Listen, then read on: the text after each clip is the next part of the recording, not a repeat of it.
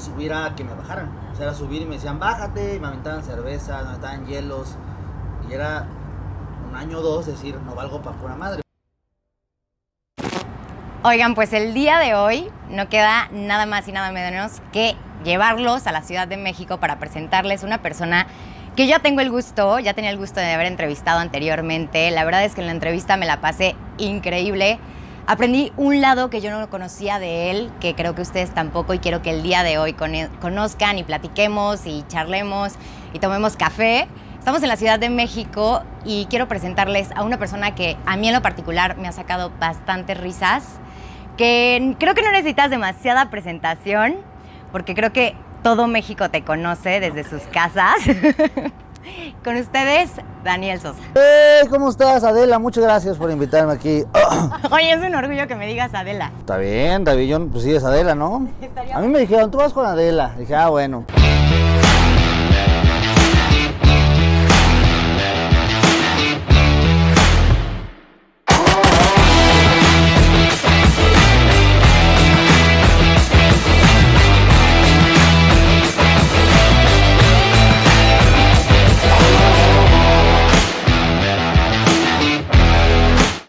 Daniel? Ay, muy bien. Qué rico café. Ustedes no saben, pero este café se ve normal, pero no. Es un café que tiene muchas cosas, ¿no? Tiene como muchas instrucciones muy detalladas y qué oso, pero está bien.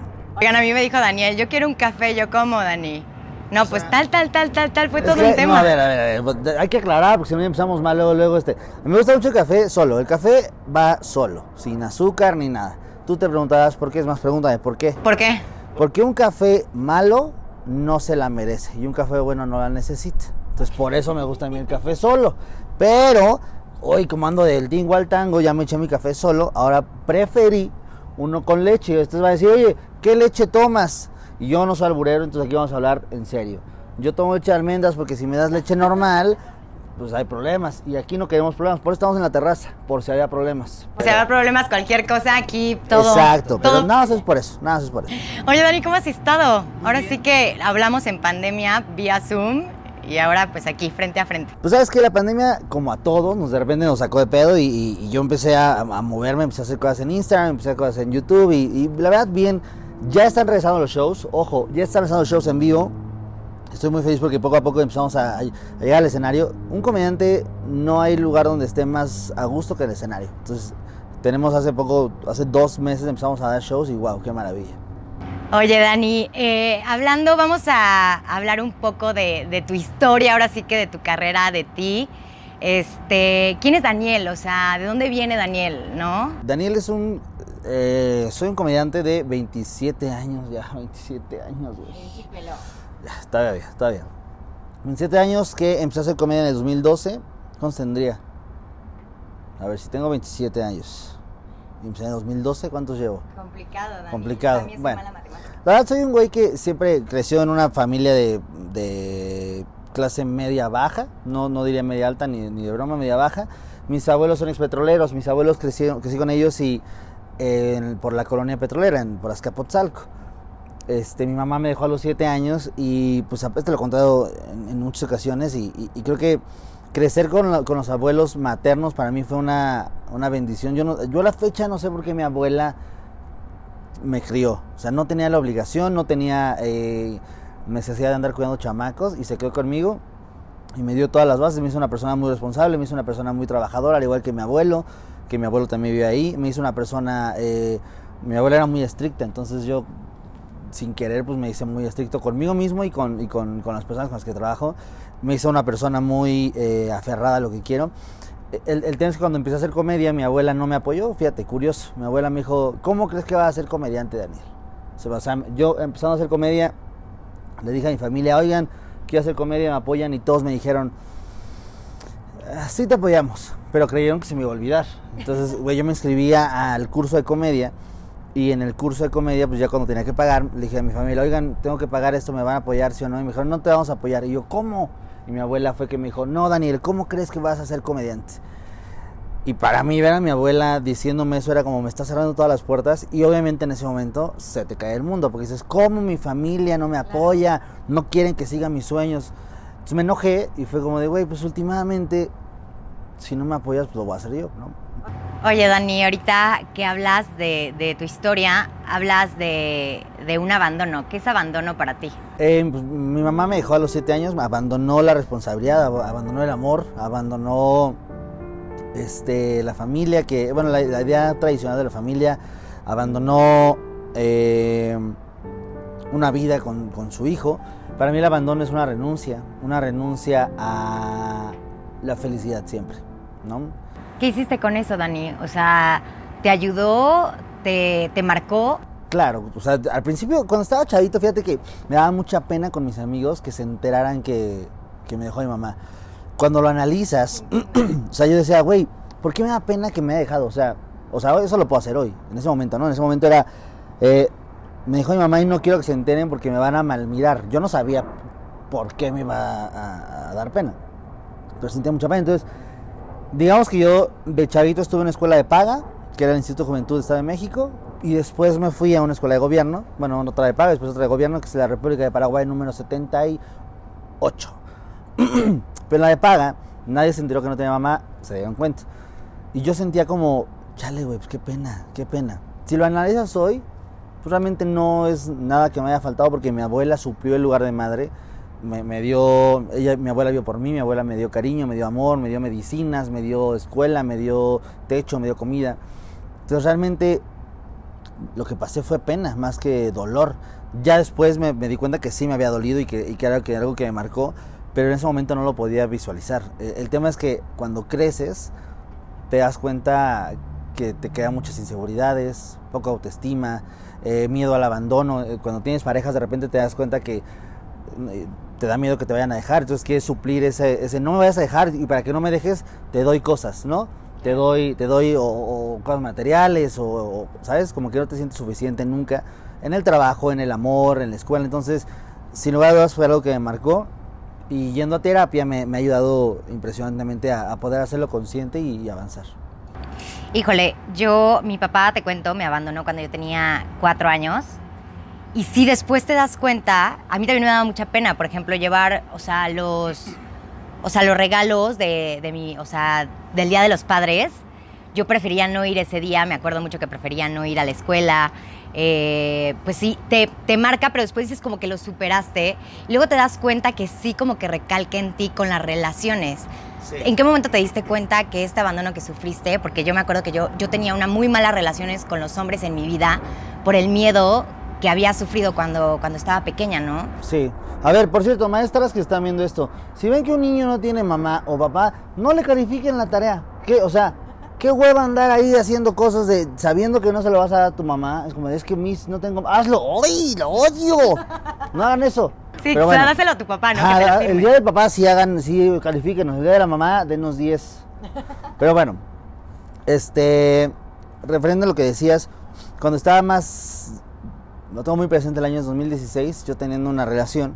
Todas mis relaciones, te digo, se basaban en, me da tanto miedo que me dejen, eh, que yo o daba dinero, o daba regalos, o, menospreciaba lo que estaba alrededor de esa persona, porque yo, yo, quería demostrar que yo sí valía, siempre. En el fútbol, antes jugaba fútbol, era lo mismo, era, era, me daba demasiado miedo que me hicieran a un lado, otra vez, ¿no? Inconscientemente desde lo que has vivido en tu niñez. Exactamente. Entonces, como que dentro de mi inconsciente siempre, siempre iba con una especie de defensa, como una, una especie de guardia para que no me dejaran. Eh, empecé a ir a terapia y me doy cuenta, eh, después de que me dejó mi mamá, logré hablar con ella y le pude decir, la perdoné y le dije que, que, no, había, que no había ninguna bronca, porque seamos, seamos honestos, Hoy en día nosotros tenemos demasiadas herramientas emocionales y demasiadas herramientas mentales que nos ayudan a poder asimilar eso. O sea, hoy yo me hago consciente de que eso no está mal, que eso no se hace, que cómo debes de ser responsable. Pero si te vas atrás, si te vas al momento en el que estaba tu mamá o tu papá y tomaron esa decisión, pues realmente hay factores que no puedes determinar, ¿sabes? Hay factores que no sabes de, qué educación venía, no sabes qué estaba pasando en ese momento, no sabes si, no sabes nada. Y se me hace un error juzgar desde tu conciencia y desde tu conocimiento y desde tu inteligencia, tanto emocional como intelectual, las acciones de las personas que no conoces en ese momento. Entonces, por eso perdoné a mi mamá, porque realmente en resumen fue un, yo no sé por qué estabas pasando, no sé cuál fue tu, lo que te llevó a tomar la decisión de dejarme, no sé si fue odio, no sé si fue repugne, si fue una irresponsabilidad, no sé qué fue, pero lo que sea que fue, me vale madre, te perdono, no está en mí. Y yo por más que te tenga coraje y rabia no va a cambiar nada, o sea, y eso lo vi muy claro en 2016 que estaba con mi pareja, que yo me notaba que, que yo daba muchas cosas. Y en la, cuando, cuando me dejó mi mamá, les platico rápido, me dejó mi mamá a los 7 años, yo crezco con mis abuelos hasta los 12, mis abuelos paternos y mi, digo, mis abuelos maternos y mi papá. Mi papá dice, ¿sabes qué? Estoy harto de vivir con tus abuelos maternos, vámonos a independizarnos, nos vamos a un lugar más feo, con menos recursos. Ahí fue que me cambié a la escuela privada, digo, a la escuela de privada pública. Eh, me matan a un amigo que se llama Oscar. Eh, estuvo, estuvo raro porque mi papá se fue unos días, no estaba yo con mi papá voy a una fiesta, sale un amigo, me dice, vente, vamos a, por unas, ¿cómo se llama? Por unas chelas. Estamos todavía en la secu, no teníamos licencia para tomar. Y salen y nos apuntan una pistola y me dicen, oye, ¿vienes con él? Y le digo, sí. Cortan cartucho y matan a Oscar al lado de mí. No estaba mi papá, no había nadie. Nunca le dije nada a nadie porque yo no quería ser causante de esto. Como de este pedo de, güey, qué estrés. Yo tenía que resolver las cosas por mí solo. Y pues estuvo horrible, fue en diciembre.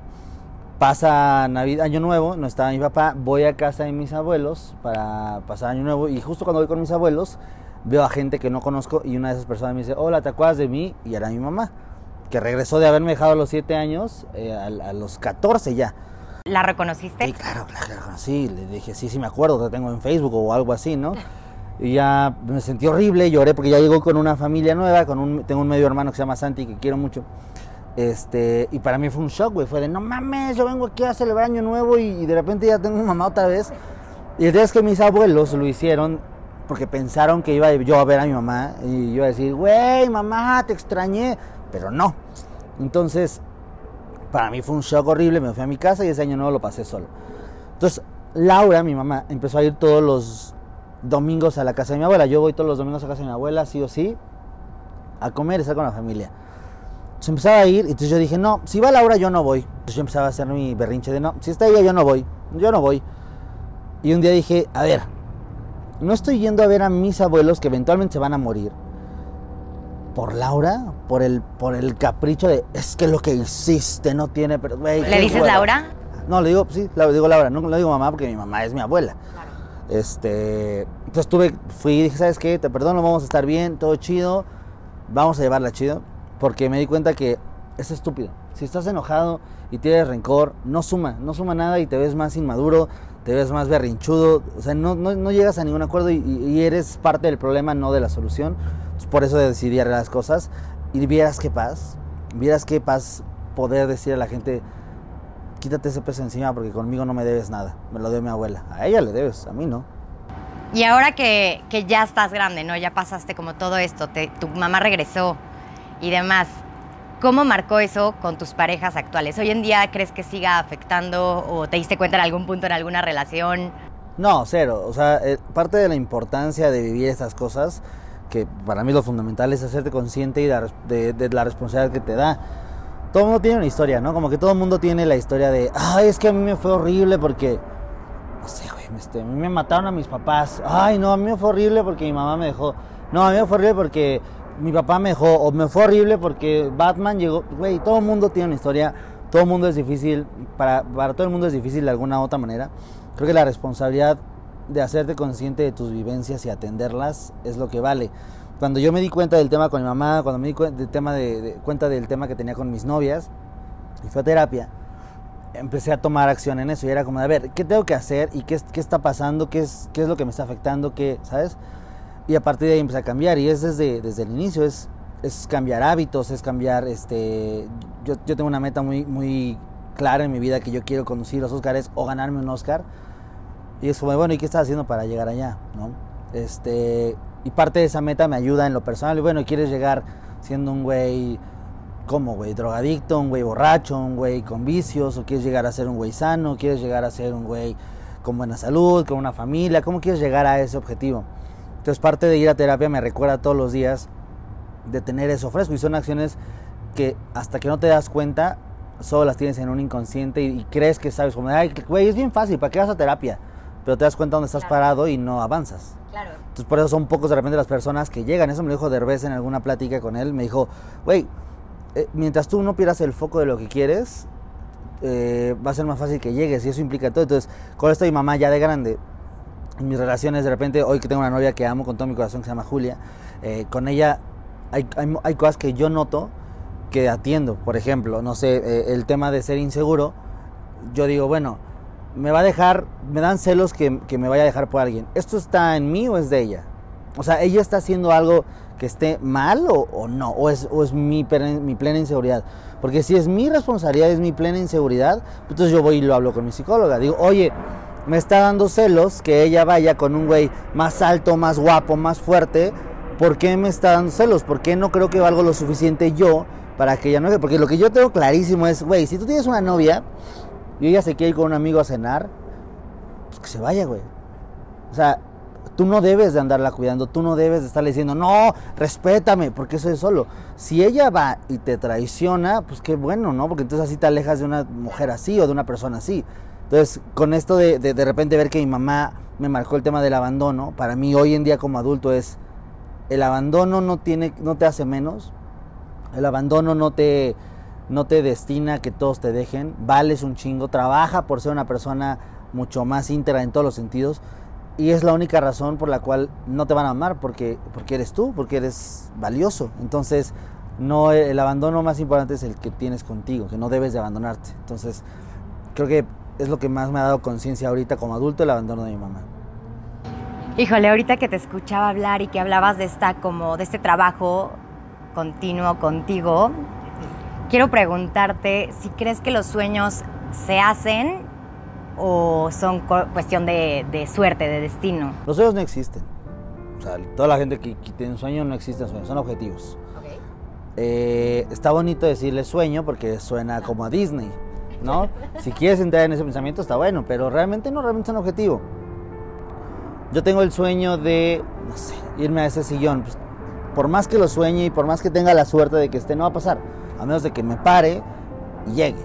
Claro. Lo mismo, los sueños no, no son de gratis, no hay un imperio que constituya el universo. No, no es cierto, todo eso no es cierto. Hay elementos como casualidades que son meramente, eh, ¿qué es? Casualidades que van a ayudar. ¿Viste alguna en tu carrera que te impresionó? 100%, 100%. O sea, yo cuando empecé a hacer comedia, yo le dije a mi familia que iba a hacer comedia, me dijeron que no. Eso fue una etapa de chinga, fue remar contra corriente, fue estar trabajando para... Di un, un, año o dos no di risa. Un año o dos me subí a los escenarios a ganar dos cervezas, es lo que me pagaban dos cervezas. Eh, y... Y ahora ya ganas café. Yo ya gano café. ¿Y qué café? ¿Eh? ¿Y qué café? Entonces ganaba eso y aparte era subir a que me bajaran. O sea, era subir y me decían, bájate, y me aventaban cervezas, me aventaban hielos. Y era un año o dos decir, no valgo para pura madre, pero obviamente no valgo porque no sé y porque estoy aprendiendo y porque estoy en un ¿Crees proceso. que era porque no sabías o sí. porque la gente no te conocía? No, porque no sabía. Si yo veo mi material hoy en día, eh, hoy me da risa y si hubiera visto el material que yo había hecho en ese momento no me da risa. Porque ese es un error. Mucha gente piensa que por tener el sueño ya lo merece. Y es como, estás pendejo, güey. O sea, tienes que trabajar. Yo cuando me di cuenta que, que yo me subía a dar risa y la gente no se reía, no era porque la gente estuviera estúpida o no era porque la gente no entendiera mi chiste, era porque yo era malo y está bien porque era parte de ser consciente, era parte de soy malo, pero no porque vaya a ser malo todo el tiempo. Soy malo porque no sé, güey, no tengo experiencia, apenas estoy aprendiendo, por eso soy malo. Que es algo que me, fíjate, nunca lo había dicho, pero me fascina compartir a la gente, no está mal ser pendejo, no está mal ser malo, siempre y cuando asumas que no es para siempre. O sea, porque en ese momento yo me asumía que era pendejo y que era malo y que era un güey que no daba risa. Pero ahí, en ese momento, en ese show. Claro. En cuanto me bajaba, tenía la oportunidad de hacerlo en el siguiente show mejor. Y dependía de mí. Entonces, eh, un año o dos no dando risa, de repente sale la aplicación de Vine, que era una aplicación para hacer videos, y, y empecé a imitar a las mamás. Y empecé a conocer a mucha gente. Y ahí es donde digo, esto no es algo que yo controlo. Es algo que salió, es algo que fue una casualidad, una aplicación que salió. Que la usaste pero ojo, salió la aplicación. La aplicación no vino a mi casa a decirme, oye, sube videos, sé constante. No, la aplicación estuvo ahí para todos. Así como yo tuve la oportunidad, la, la, tuviste tú, la tuve, la tuvo Juan, todos. a mí me, dio la, el feeling de decir, pues aquí voy a imitar a las mamás. Y ahí me empezó a ser conocido. No famoso, porque famoso Mijares. Me empezó a ser conocido. Y la gente empezó a ir a mis shows. Entonces, cuando empezó a ir a mis shows, yo ya llevaba un año o dos intentándolo, ya tenía más tablas, ya sabía más cómo escribir. Entonces, cuando van a verme, ya doy risa. Si hubiera sido en el momento en el que no daba risa, no hubiera funcionado. Entonces, fue una mezcla de tiempo perfecto, pero eso no se hubiera dado si mi trabajo no hubiera sido constante. Entonces, eh, creo que al final de cuentas, si tienes un, sueño, si tienes un, gol, como ser el mejor empresario del mundo, ser el mejor político, ser el mejor, lo que quieras, todo eso vale madre. Todo eso vale madre siempre y cuando no hagas algo diario. O sea, diario tienes que parar pensando en cómo vas a acercarte más a esa meta. Yo hoy veo, por ejemplo, a Jimmy Fallon, que es una persona que admiro mucho, y digo, ¿por qué él sí tiene un programa y yo no? ¿Por qué él tiene el, el The Tonight Show en Nueva York y yo no? ¿Por qué, qué, ¿Cuál es la diferencia? Y la única diferencia es que él tiene más tiempo haciendo esto. Es la única diferencia. Fuera de eso, no hay otro.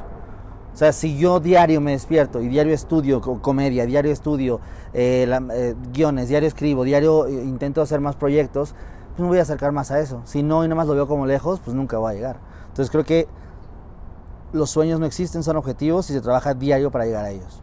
Yo sé que trabajaste en Walmart este, de Community Manager.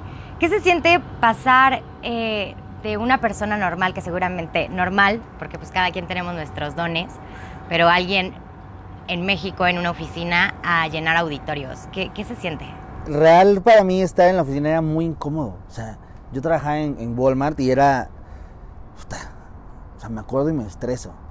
O sea, era pararme, llegar a la oficina y no entendía, decía ¿Por qué el protocolo es así? ¿Por qué funciona así? No me gusta, no me siento a gusto, no siento que mi trabajo esté llegando o ayudando a algo, solo estoy siendo parte de un engrane que ni al caso, ve que yo soy reemplazable. No me da esta motivación para vivir y para crecer. Porque dije, güey, ¿qué? A ver, si crezco, ¿qué? Va a ser el jefe de unos güeyes, pero a, de mí va a haber otro jefe y así, y así, y así. Y si a alguien de arriba no le caigo bien porque le va a las chivas, me va a correr. Y todo el trabajo que haya hecho va a valer madre. Y ahí es cuando decía, pero es que no hay de otra. Le digo, no, no, no, no, no, como que no hay de otra. Mi papá, mi papá, fíjate, jugaba fútbol y jugaba muy bien. Y él pudo haber sido un gran futbolista. Cuando me preguntaba, oye papá, ¿por qué no fuiste futbolista? Me decía, no, es que estaba muy complicado. Y yo, pues sí, pues, pues sí, no de eso se trata, de que esté complicado para que lo superes y digan, ay, a pesar de todo, pues de eso se trata. O sea, si alguien lo tiene listo, güey, qué hueva. No, pero es que no había de otra. Le digo, no, sí había de otra. Entonces me explicaba, le dije, a ver, quiero saber cuál era la situación exacta, porque igual sí no había de otra. Igual sí no había de otra. Y me decía, no, pues es que trabaja, iba a la escuela, y después trabajaba y solo había, le digo, pero sí te daba chance de entrenar, ¿no? Sí, pero pues me tuve, tenía que haberme desvelado hasta las 3 para entrenar. Ah, es que ahí está. Si no te desvelas hasta las 3, no lo haces. Por eso lo que dicen que es el éxito, no todos lo consiguen porque es Exacto un desmañanarte y echarle ganas. Exacto, no, y a veces ni dormir. Y el tema es que es como, pues güey, no, no hay de otra. Estar en Walmart me daba, ¡ay, tirria! Odio, me sentía mal. Cuando y todo se derrumbó el día yo estaba en la universidad, en Walmart y haciendo comedia. Y hubo un día que nunca se me va a olvidar, estaba en mi cuarto, tenía una tarea para un examen. Sea, tenía un examen, tenía que estudiar para el examen, tenía obviamente tareas, aparte tenía que llegar a entregar trabajo en la mañana y aparte tenía show. Llegué a mi casa de dar show a las 2 de la mañana y tenía que preparar estudiar y trabajar para entrar a las 7 al trabajo y de ahí corriendo en la escuela dije, güey, no va a dar. O sea, o voy a, o voy a cagarla en la escuela, o voy a cagarla en la oficina, o voy a cagarla en el stand. Entonces, tengo que ser muy objetivo. ¿Qué voy a hacer? ¿Qué sí voy a hacer? ¿Qué quiero hacer? Porque no puedo ser uno más. O sea, si me quedo en Walmart no puedo ser un empleado más. Tengo que ser el dueño de Walmart. Si me quedo nada más estudiando, voy a ser el güey que hace ahí con honores y, ya después busco trabajo porque voy a salir con muchos honores, güey. Voy a ser muy cabrón. Y si me quedo en la comedia, voy a ser el mejor comediante de todo el puto mundo. Cualquiera de los tres que escoja tengo que. Si no, qué mamada. Y, ahí fue que dije, no, lo único que me hace feliz es la comedia. Digo, ya tenía una carrera, no me titulé. Entonces también tenía una base. Tampoco fue a lo tonto, ¿eh? Porque tampoco lo, no que vayas en la secu y ya no quiero. No, no, no. Entonces, entonces de repente, eh, ya estando en la, en, la, en la, parte de la comedia, para mí fue como de, güey, amo esto. Y, dejé de ganar mis 16 mil varos al mes por ganar dos cervezas. Pero era todo por, porque estaba concentrado en, llegar a ese objetivo. Y, y pasar de ese mundo a la comedia para mí fue como me sentía mucho más a gusto en un escenario que en una oficina haciendo bien mi trabajo. Me sentía mucho más a gusto ahí, me sentía... Es, algo, es un sentimiento que, que no se puede expresar con el lenguaje tan fácil, porque es como... Es como si en ese momento todo estuviera bien. He dado shows con gripa, he dado shows con diarrea, he dado shows con fiebre, he dado shows con... Y en ese momento no hay ningún síntoma. Y ahora que, que hablas de estos objetivos que ya cumpliste. Faltan miles de miles de objetivos. Pero es que cualquiera puede pensar que llenar un auditorio es uno de los objetivos más grandes, ¿no? No, es parte del viaje. Es parte del viaje de, llegar a este, estos macro objetivos, yo lo veo así. Es un hito sin lugar a dudas, pero, pero no, me falta mucho. Yo no estoy ni en la mitad de lo que yo quiero llegar eh, a hacer. Me falta mucho trabajo, es un, un compromiso que tengo diario conmigo, con la gente que consume mi trabajo, porque para mí, por más padre que te sientas, si no hay alguien que reciba esto, no sirve. Entonces, mi trabajo no vale si no hay nadie que lo pueda recibir. Entonces, eh, me falta mucho. Quiero, quiero ganarme un Oscar, quiero estar nominado muchas veces al Oscar, quiero eh, tener películas que rompan eh, este, números, quiero llevar... Creo que mi objetivo más claro es, quiero ser el comediante mexicano más reconocido por su trabajo a nivel mundial. Y estoy muy lejos de eso, estoy súper lejos de eso todavía pero estoy consciente de ello y, estoy trabajando para, para, llegar allá.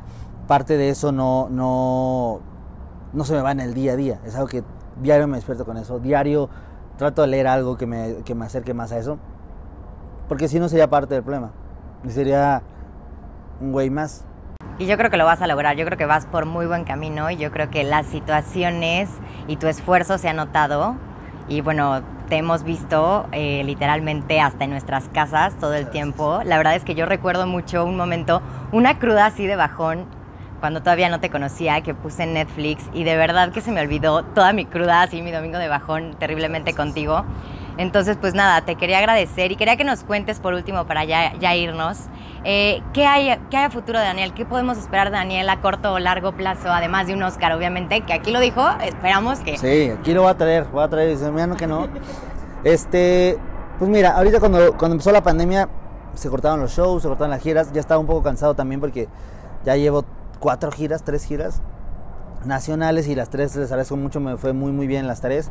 Y era el mismo círculo, era sales de gira, llegas, grabas un especial, sales de gira, llegas, grabas un especial, sales de gira y entonces me pasó con El Sosafado, que fue el primero que se grabó en el Poliforum Siqueiros, que fue para Netflix, el segundo que fue Maleducado, que se grabó en el Teatro Metropolitan con un soldado igual, eh, que se fue para Netflix también, el tercero fue en Puebla, que lo grabé en el CCU, que fue para YouTube. Y entonces decía, otra vez, güey, voy a salir de gira para volver a grabar un especial. Entonces como que entre la pandemia, entre que se cancelaban los shows, entre que teníamos que hacer más contenido, todo el mundo empezó a hacer podcast de comedia, todo el mundo empezó a hacer podcast y es como de, güey, no sé, como que justo fue un frenón y dije, a ver, ¿qué vas a hacer, güey? ¿Te vas a subir en la misma ola? ¿Vas a volver a, hacer podcast de comedia? ¿Para qué? Los que están son muy buenos, los disfruto mucho, soy fan de los de todos que hay, de la cotorrizada, de la hora feliz, de todos los podcasts de comedia, soy muy fan, aparte son amigos que quiero mucho. Sí, güey, yo no tengo nada que eh, hacer en esa ola, güey. O sea, si me invitan voy y la pasamos bomba, güey, pero no voy a competir con ellos porque ni al caso. Este, entonces me enfoqué más en otras cosas, empecé a hacer talleres más de escritura, empecé a estar escribiendo unas películas, unas series también por ahí con gente que ya conocen, gente del medio que ya conocen, plataformas que ya conocen, directores que ya conocen. Digo, no les digo esto porque si digo, mucha gente luego dice, no puedo contar mucho del proyecto y les voy a decir por qué. Cuando alguien cuenta el proyecto, una, o se ceba, o dos, si ya está, empiezan a indagar, entonces le quitan fuerza de promo, entonces cuando saben, ah, es raro, es por eso que no se puede contar. Eh, en algunos casos sí, son acuerdos de confidencialidad, porque a veces el guion es, es un guion original, entonces si ese guion se llega a filtrar, puede ser que alguien lo adapte a otro, y sí pasa eso, ¿eh? entonces por eso no se puede contar mucho, pero estamos haciendo películas, estamos haciendo series, eh, hice una, una peli... Eh, una, una peli animada que fui a grabar hace poco en Miami con, eh, digo, no les puedo decir. No, pues no nos cuentes. Sí, voy a decir quién está en la peli. Es una peli que ya que viene con Mark Anthony, con la, con la música de Mark Anthony, con Sofía Vergara como la antagonista. Ah, Yo soy parte del, del elenco. Este, y está padre, es una película animada, me gusta mucho, ya está pronto a salir, todavía no tenemos la fecha exacta, pero si se meten ahí pueden buscar este, Sofía Vergara, Mark Anthony. Yo hago un personaje que no se puede decir qué personaje soy, pero que risa. Es un personaje muy chistoso. Este, viene también una película a final de año. Este, y nada, regresando con las giras poco a poco, empezando ahí, estoy estrenando un programa en YouTube que se llama Cosa Seria, que digo, digamos, en, el ámbito, en el argot de la comedia, hay contenidos cómic y contenidos funny. El contenido cómic, contenido cómico, siempre, lo cómico siempre te va a requerir de un poco más de, de un backup, ¿sabes? Si yo, te, si yo te digo un chiste de las mamás o te digo un chiste de, de la historia, tú necesitas saber de historia o de mamás para entenderlo. Y hay un contexto detrás, es el contenido cómico.